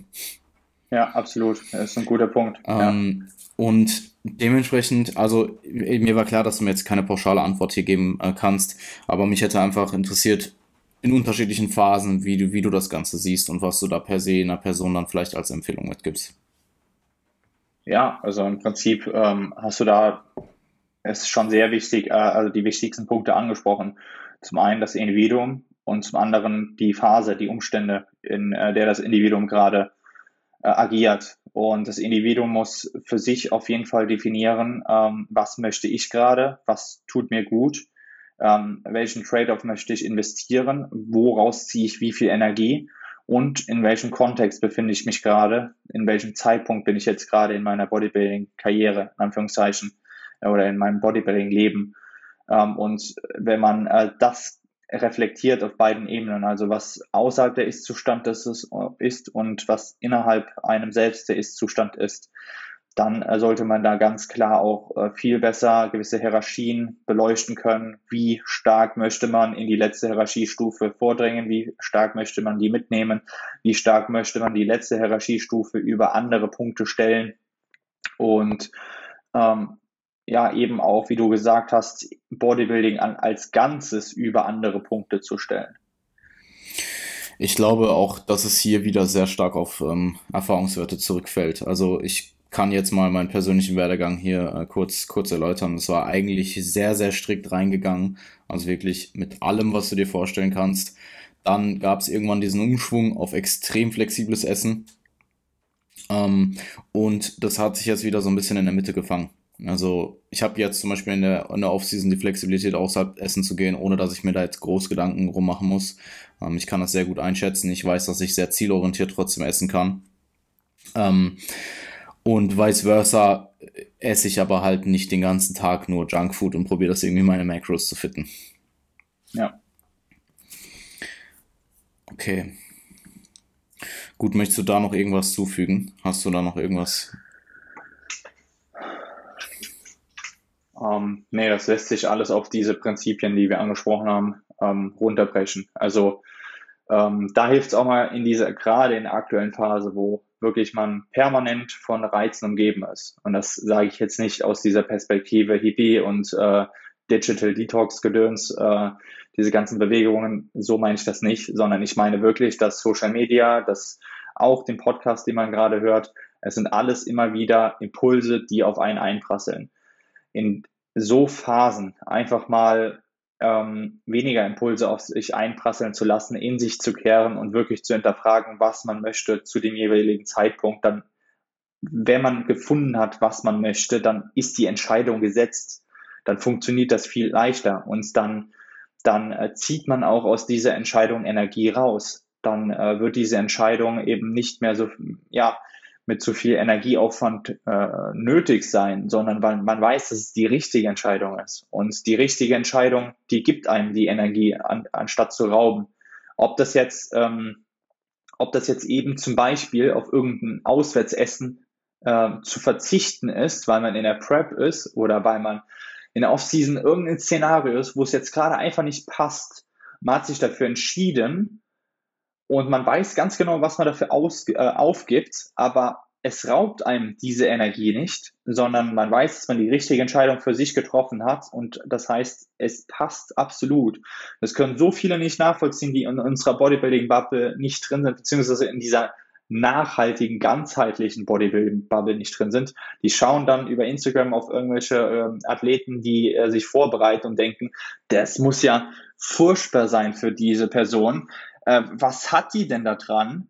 Die verstehen aber gar nicht, dass diese Person vielleicht nicht nur im Hier und Jetzt denkt, sondern genau weiß, was sie erwartet, genau weiß, weil sie das große und Ganze sieht, genau weiß, weil sie sich dafür entschieden hat, was sie daraus bekommt, was sie daraus zurückbekommt. Und das hilft eben, wenn man dann einfach mal ähm, ja, in sich kehrt und schaut, was möchte ich, möchte ich diesen Weg gehen und ähm, wie sind die Hierarchien ähm, die ich nutzen kann, wie sind die Prinzipien, die ich nutzen kann und wofür entscheide ich mich. Äh, und dann ist die Entscheidung getroffen und dann geht es in die Richtung. Es ist ein sehr, sehr guter Punkt mit dem, dass es dir Energie gibt, die Entscheidung zu treffen, auch wenn du dich vielleicht jetzt gezielt gegen ein soziales Event entscheidest. Ähm, ja. Mir ist da als Beispiel noch eingefallen, dass ich tatsächlich, ich habe ja, ähm, ich habe mit dem Training begonnen, um, um mein, also das war circa mein 18. Lebensjahr. Und das war auch so ein bisschen die Hochphase von meiner gesamten, von meinem gesamten Freundeskreis, was Alkoholkonsum anging. Also unter anderem ja. auch mein eigener. Ähm, und ich habe dann ziemlich drastisch, ich habe es nicht auf null reduziert, aber es ist ziemlich drastisch von gefühlt jedes Wochenende oder wahrscheinlich nicht nur gefühlt, sondern ziemlich sicher jedes Wochenende auf zum Beispiel zwei wichtige Events im Jahr wurde es runtergedrosselt. Also dann gab es vielleicht noch meinen eigenen Geburtstag und Silvester. Mhm. Und wenn diese Tage dann, ähm, wenn diese Tage dann gekommen sind und ich habe dieses, ich, ich bin losgezogen mit meinen, mit meinen Leuten, dann hat das auch extrem viel Spaß gemacht und ich konnte dann auch in dem Moment Bodybuilding für den Moment abschalten. Klar, du hast drumherum deine Rahmenbedingungen irgendwie probiert, so gut es geht einzuhalten, aber dann konnte ich auch diese zwölf Stunden Bodybuilding sein lassen und mich auf dieses, auf diese zwei Tage im Jahr konzentrieren. Ähm, und vice versa konnte ich diese restlichen ganzen Wochenenden, die man dann abgesagt hat, ja. Das war gar kein Problem mehr für mich. Also es war, es war nie ein Problem. Und mittlerweile trinke ich, also konsumiere ich, habe dann irgendwann auch gar nichts mehr gemacht und bin dann vielleicht mal noch äh, mitgegangen, nüchtern oder so. Ähm, aber also jetzt sowas abzusagen, kostet mich ja keine Energie mehr. Wobei, wobei man mittlerweile vielleicht auch nicht mehr gefragt wird. Das kommt dann auch noch dazu. Also irgendwann akzeptiert es der Freundeskreis auch, wenn es wirklich langfristige Beziehungen sind. Klar, es kann dann ja. natürlich auch sein, dass gewisse, gewisser Freundeskreis oder gewisse Personen wegfallen, ähm, weil sie es dann einfach nicht begreifen können oder wollen oder dann auch einfach vielleicht ja. die Interessen zu weit auseinandergehen. Ah, die Leute, die dich nicht mehr, also die Leute, die die gewisse Toleranz und Akzeptanz dir gegenüberbringen, dich als Individuum zu schätzen wissen, unabhängig von diesen Gewohnheiten, die sie haben, die Leute, die immer noch da sind und die nicht mehr fragen, die fragen dich nicht mehr, weil deine Entscheidung so massiv ist, dass die nach außen strahlt, dass die die Entscheidung schon spüren. Ähm, du verkörperst diese Entscheidung. Und das, da kann ich auch nur Mut denjenigen zusprechen, wie du das beschrieben hast, eben 18 angefangen zu trainieren, die dann vielleicht ein bisschen Struggle haben, dann hier und da vielleicht Nein zu sagen, das und äh, also ein paar Sachen abzusagen, wie auch immer. Ähm, irgendwann wirst du diese Entscheidung verkörpern und dann, wie du sagst, äh, wird das gar keine Energie mehr äh, benötigen, beziehungsweise wird es wahrscheinlich auch gar nicht mehr zu der Frage kommen. Es wird gar keine Entscheidung mehr nötig sein, weil diese schon gesetzt ist seit Monaten, seit Jahren.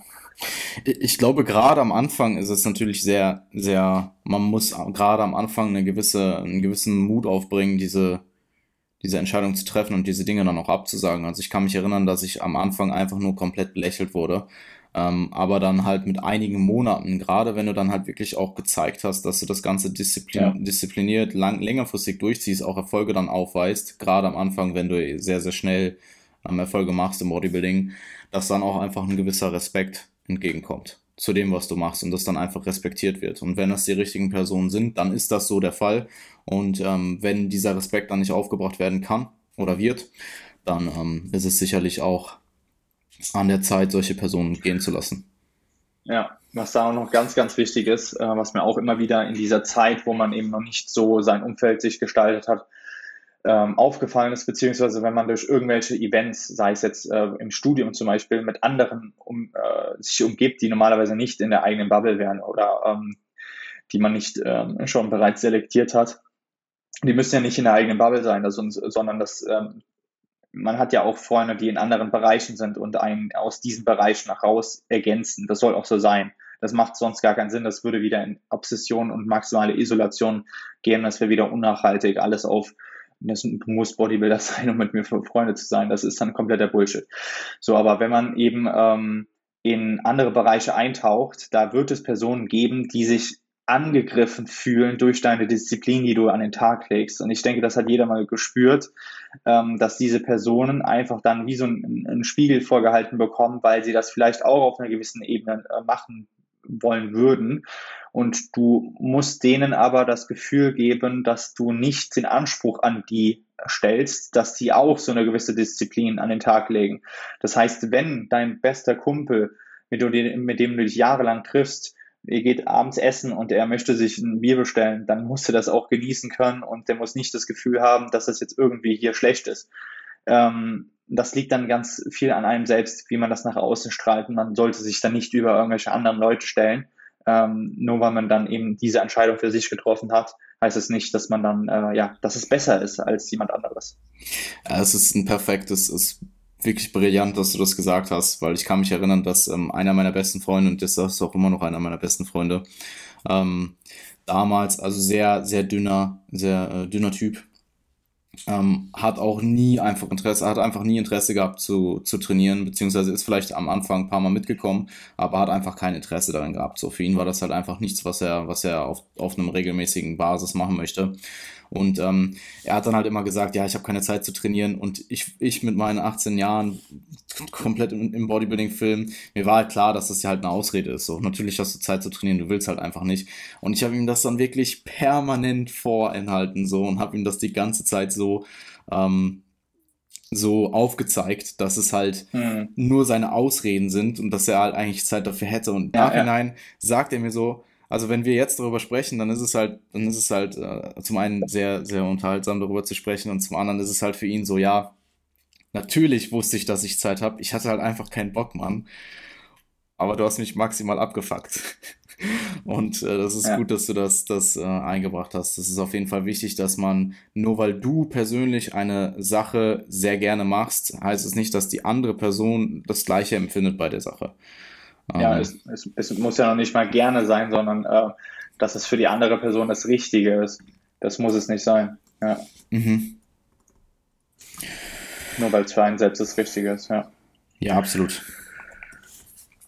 Gut, ähm, also wir haben hier einige Punkte. Ich würde mich vielleicht auf ein oder zwei Punkte ähm, einigen. Ich glaube, das, das geht sich dann zeitlich besser aus und wir können äh, vielleicht noch detaillierter auf einzelne Punkte eingehen. Ich glaube tatsächlich, wenn ich mir die Sachen so anschaue, würde mich am meisten dein Intake zu ähm, oder dein Input zu Stressmanagement interessieren, ähm, wie man seinen restlichen Tag auf maximalen Progress ausrichten kann. Mhm, mhm.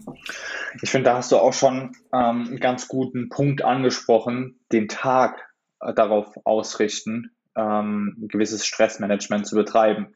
Weil die meisten denken da eher in Wochen, auf Wochenbasis, also dass man ähm, nicht, das, nicht das, den Stress ähm, des Trainings managt. Also das ist ein leistungsorientierter Podcast hier, das heißt ähm, Zyklisierung, Deloads, äh, das ist alles Standard. Ähm, aber es geht jetzt um den Stress, der eben außerhalb des Trainings stattfindet und Kapazitäten für das Training ermöglicht, äh, wenn dieser Stress weniger wird. Und die meisten denken dort dann vielleicht in Wochenbasis, also dass dann am Wochenende regeneriert wird, ähm, je nachdem wie die ähm, Arbeits, das Arbeitspensum ist oder die, ähm, die, die Reihenfolge oder ähm, der, die Rhythmik ist. Oder sogar vielleicht auf Monatsbasis äh, zu einem gewissen Urlaub, dass man auf einen Urlaub hinarbeitet und sich dort dann halt regeneriert.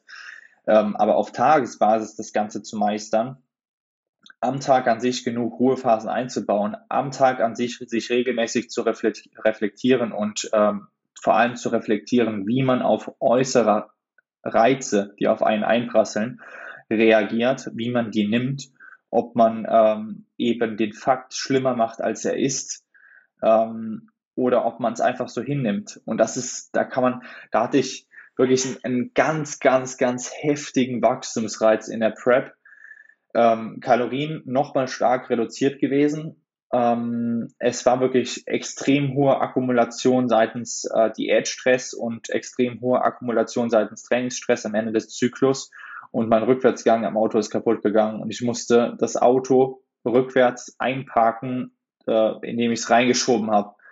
Ähm, also mit Gang raus und dann irgendwie am Lenkrad lenken und dann äh, reinschieben in diese Parklücke in diesem Moment, ähm, ich, ich weiß nicht, wie es funktioniert hat, aber ich habe einfach nur noch funktioniert. Ähm, und mh, hm, es hat mich extrem viel Kapazitäten gekostet, aber hätte man es in dem Moment nicht einfach nur hingenommen und das Beste draus gemacht, es klingt jetzt übelst für, für viele vielleicht nicht so nachvollziehbar, aber äh, das, das hätte viel mehr Energie noch rauben können, noch mehr Energie rauben können, wenn, wenn man dann eben äh, sich über diesen Fakt aufgeregt hätte, dabei, diesen Fakt einfach zu nehmen, wie er ist und das Beste daraus zu machen. Das klingt wieder so pauschal und so, so einfach, aber es ist wirklich nicht einfach, ähm, das immer wieder zu praktizieren auf Tagesbasis.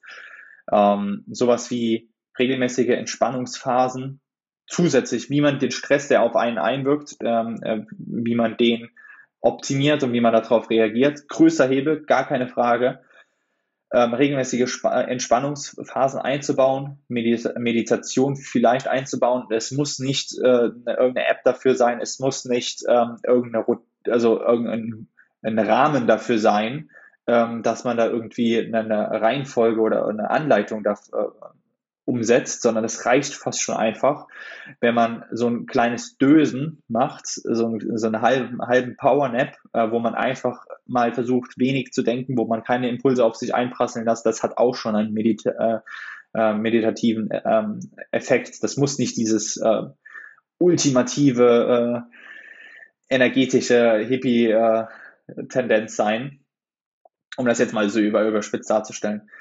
Ähm, und die Punkte machen extrem viel aus. Kann ich ganz kurz einschneiden bei dem, bei der, ähm, bei dem Szenario in der Prep. Ja. Ich hatte zum Beispiel am Ende auch einfach das Gefühl, dass ich gar nicht die Kapazitäten gehabt hätte, mich überhaupt noch stark über Dinge aufzuregen. Wenn ich sie eh nicht in dem Moment ändern hätte können. Weißt du, was ich meine? Also. Absolut, aber ich, ich, ich glaube, dass das ganz stark von dem Individuum abhängt. Okay. Ähm, äh, ob das Individuum hier schon schalten kann, okay, ich habe keine Kapazitäten mehr dafür, oder das Individuum es darauf ankommen lässt und sich die Kapazitäten von Training und den anderen Punkten beraubt und dann gegen die Wand fährt oder sich halt wirklich abschießt. Also so ein, sagen wir mal, irgendwas passiert, was dich wirklich, was, was alles umwirft und was normalerweise in dir eine starke emotionale, äh, starke Emotion auslösen würde. Und du würdest vielleicht auch ähm, verbal laut werden. Also das passiert mir nie, aber jetzt nur mal als Szenario. Mhm. Ich bin mir nicht sicher, ob sowas am Ende in einer Prep überhaupt irgendwie hätte passieren können. Also vielleicht schon irgendwie, aber ich glaube nicht, dass das durch ein alltäglichen, alltägliches Szenario irgendwie hätte passieren können. Weil mir sind am Anfang, äh, mir sind am Ende auch einige Dinge passiert, die vielleicht einen, einen durchschnittlichen, äh, eine durchschnittliche Person irgendwo hätten deutlich mehr aus der Reserve gelockt. Ähm, und die habe ich teilweise halt einfach komplett weggesteckt.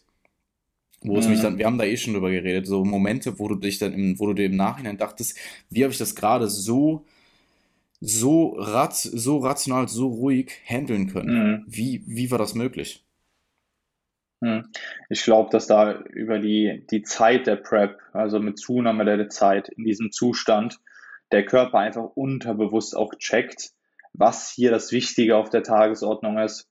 Ähm, das äh, für einen ist dann das Wichtige auf der Tagesordnung, dass das Training funktioniert, dass der Schlaf so gut es geht funktioniert, dass Nahrungsaufnahme so gut es geht funktioniert. Und dann hat ähm, äh, ja, die Nahrungsaufnahme eine viel höhere Relevanz als jetzt das, was jetzt gerade passiert ist. Ähm, und meistens ist dann sowas wie Nahrungsaufnahme alles schon auch viel besser gemanagt und alles, was wichtig ist, ist sowieso schon viel besser gemanagt, dass, da, dass dort eben ähm, unvorteilhafte äh, äh Gegebenheiten weniger äh, wahrscheinlich auf, äh, auftreten können. Also ich sag, sag mal so, äh, wäre jetzt irgendwas auf Ernährungsebene gewesen, ähm, zum Beispiel, du hättest jetzt äh, zwei, drei Meals hintereinander nicht essen können. Das, also ich glaube, das wäre nochmal ein anderer Hebel gewesen auf ähm, die mentale Kapazität, äh, geschweige denn auf die körperliche Kapazität sowieso, aber auf die mentale Kapazität oder dass man drei, vier Sessions hätte nicht trainieren können im absoluten Kaloriendefizit wegen irgendwas. Ähm, das wäre auch nochmal was ganz anderes gewesen als äh, irgendwas, was jetzt kaputt gegangen ist ähm, und eigentlich gar nichts mit dem Prozess so zu tun hat. Der Rückwärtsgang, ja. ja ich bin äh, zu jeglichen Terminen, äh, vorzugsweise vorwärts in die Parklok reinge reingefahren. Schalten, Schalten war auch sehr schlecht. Also das ganze Getriebe hatte ein Problem und äh, ich habe die, die Gänge wirklich da reingerammt. Ähm, es hat dann irgendwie funktioniert. Und ja, dann äh, hat das dann irgendwie alles noch geklappt mit Reparatur etc. Ja, ja ich, kann mich, ich kann mich erinnern an diesen Amerika-Flug, den ich fast verpasst hätte. Und hätte ich den in dem Moment verpasst, ich hätte es einfach, ich hätte mich einfach darum gekümmert, einen neuen Flug zu bekommen. Also es hätte mich ja. wirklich nicht tangiert. So, ich hätte einfach ja. mich dann gekümmert, okay, was mache ich jetzt? Ähm, ja, interessante, interessante äh, Zeiten. Ich finde es interessant, wie emotionslos ich am Ende einfach teilweise war. Man muss da natürlich aufpassen, dass es nicht in andere Bereiche, in andere Lebensbereiche überschwappt. Ähm, aber ja. das kann natürlich auch Vorteile mit sich bringen. Absolut, absolut, ja. Vielleicht Alright. hast du, bist du zeitlich irgendwie begrenzt, weil, oder? Ähm, ja, also ich sag mal so, ein paar Minuten hätte ich noch. Okay. Aber dann wäre Voll. Ja. Eine Sache würde mich interessieren und zwar, ähm, wie gehst du generell deinen Tagesablauf an in Bezug auf deine, jetzt gar nicht unbedingt ernährungsbezogen, sondern in Bezug auf deine mentalen Kapazitäten rund ums Training und vor allem auch nach dem Training und vielleicht auch in Bezug auf äh, gewisse Stimulantien, die du äh, deinem System zuführst. Und vielleicht ja. auch, wie du probierst, dein Nervensystem über den Tag ähm, zu, zu managen, wenn man das so sagen kann. Mhm. Also zu Beginn ähm, versuche ich morgens, oder was heißt, ich versuche, die, die Routine ist so, dass ich aufwache, äh, dann erstmal keine Nachrichten konsumiere. Also das Erste, was ich mache, ist dann äh, ein bisschen was lesen, vielleicht sogar einfach nur überlegen und denken. Ähm, und natürlich wiegen, ähm, äh, Bad und so weiter und so fort. Ne? Aber ähm, das Erste, was ich dann mache, ist halt ein paar Seiten lesen.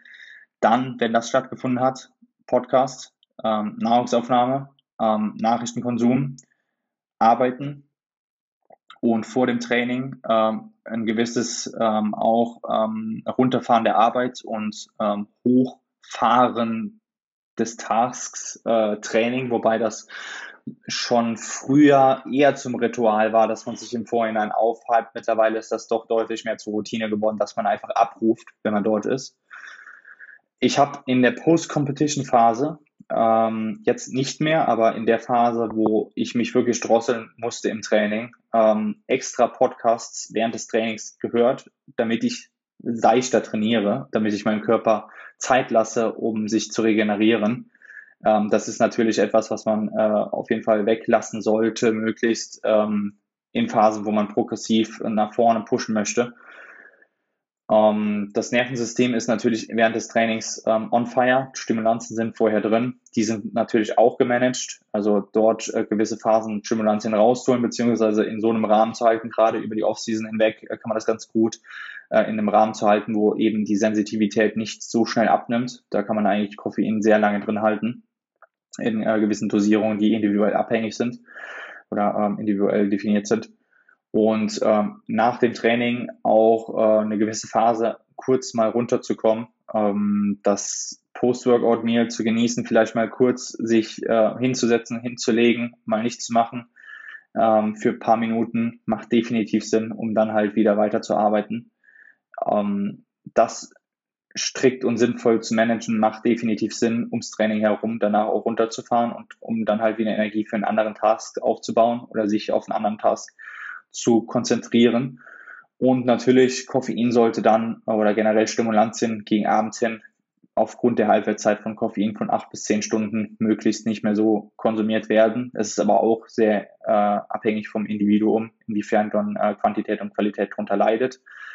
Ähm, vor dem Schlafengehen, wenn man sich wirklich den ganzen Tag ähm, beschäftigt hat mit ganz vielen Impulsen, wenn man viel gegeben hat äh, äh, in Bezug auf Konversation, zum Beispiel im Coaching-Bereich, äh, sich viel in Individuen reingedenkt, äh, reingedacht hat, wenn man viele äh, Impulse auf sich einwirken lassen hat in Form von Weiterbildung über Podcasts, über Videos, über äh, Bücher, wie auch immer, macht es Sinn, gegen Abend das runterzufahren, vielleicht einen Spaziergang nur mit ruhiger Musik äh, mal einzubauen, in regelmäßigen Abständen, das muss nicht täglich sein, äh, aber in regelmäßigen Abständen, dass man dort auch einfach die Zeit hat zu reflektieren und Gedanken, die vorher unterdrückt wurden, hochkommen zu lassen. Weil sonst kommen die meistens in der Nacht hoch oder kurz vorm Einschlafen kommen die hoch und der, die Schlafqualität wird tendenziell oder auch die Quantität tendenziell drunter leiden. Also da in den richtigen Phasen eben Impulse zu kappen von außen und sich mit sich selbst zu beschäftigen, sich Zeit zu lassen, Impulse zu verarbeiten, ist enorm wichtig. Guter Punkt. Ähm, ich würde vielleicht noch anbringen, jetzt mal wieder weg von dem täglichen Kontext, dass ähm, was mir auf jeden Fall auch geholfen hat, was du jetzt auch vorhin ange, ähm, erwähnt hattest, was du zum Beispiel morgens priorisierst, dass du dich nach dem Aufstehen erstmal von, von, von der Außenwelt in Bezug auf Nachrichten abkapst und dich hinsetzt und liest, ist, dass man ähm, dass ich, also ich habe zumindest da einen sehr, sehr positiven Einfluss gemerkt. Klar, zum einen die, die As den Aspekt der mentalen Gesundheit, den du jetzt auch nochmal am Ende kurz angeschnitten hast, aber auch kognitiven Fortschritt zu machen und Progress abseits vom Bodybuilding, also sich auf Progress abseits vom Bodybuilding zu konzentrieren, ja. dass das deinen Bodybuilding-Prozess auch wieder enhancen kann, weil du vielleicht nicht so obsessiv die ganze Zeit nur an Bodybuilding denkst. Da gab es, ich weiß nicht, wie es dir ging, aber da gab es sicherlich auch Phasen in meinem Leben, wo ich eigentlich ja. fast die ganze Zeit nur an Training gedacht habe. Ständig. Ständig. In, ich habe keine einzige Schulstunde gehabt zu einer gewissen Zeit, wo ich nicht mehr gedanklich vorgestellt habe, wie ich gerade eine Übung durchgehe. Ich war in dieser Übung drin, ich habe einfach gedanklich Kreuzheben gemacht. Ich saß da, war in diesem Raum aber nie, also körperlich anwesend, aber geistig habe ich einfach gerade Kreuzheben gemacht und dieses Bewegungsmuster immer wieder durchgegangen. Das hat mich befriedigt. Das war einfach so primitiv und stumpf, es war aber absolut richtig für diese Phase. Jetzt, wie du sagst, in andere Bereiche einzutauchen, ob das Philosophie, ob das Wissenschaft, ob das äh, äh, äh, Geschichte ist, ob das andere Punkte sind, die eben synergetisch auf den eigenen äh, Bereich einwirken können äh, sich mit emotionaler Intelligenz auseinanderzusetzen, sich mit dem Mindset-Thema auseinanderzusetzen. Das eröffnet ein Potenzial, äh, Kapazitäten freizusetzen, mehr Kapazitäten ins Bodybuilding einzubauen und diese effektiver und effizienter zu nutzen. Und genau darum geht es ja hier die ganze Zeit. Perfekt. Äh, sehr, sehr guter Abschluss. ähm, gut, Lukas, ähm, möchtest du irgendetwas ähm, pluggen? Hast du irgendwas, was, was in den Startlöchern ist oder äh, sind, sind wir da an den üblichen Adressen? Also immer gerne Kontaktaufnahme über Instagram, Motivation King, Webseite. Man munkelt, dass da bald auch irgendwas äh, Audiotives in der Pipeline steht äh, mhm. äh, für das nächste Jahr. Man munkelt, ähm, dass da auch der ein oder andere Gast dann zu hören sein wird. Ähm, genau, aber ansonsten ja, einfach nur maximale Grüße an die Hörer und äh, dass sie eben nicht vernachlässigen sollen, diesen Prozess lieben, zu lernen, zu lieben, zu wertschätzen, weil das, was wir hier machen dürfen, ist so ein Privileg. Und ähm, ja, das macht einfach extrem viel Spaß, das, das teilen zu dürfen. Ähm, Bodybuilding ist einfach der ehrlichere Teamsport meiner Meinung nach, weil jeder gecheckt hat, dass er für sich kämpft, gegen sich kämpft. Und ähm, es ist eben nicht so, dass andere instrumentalisiert werden müssen, damit man vor, vorankommt, sondern man pusht sich gegenseitig aus äh, Selbstlosigkeit.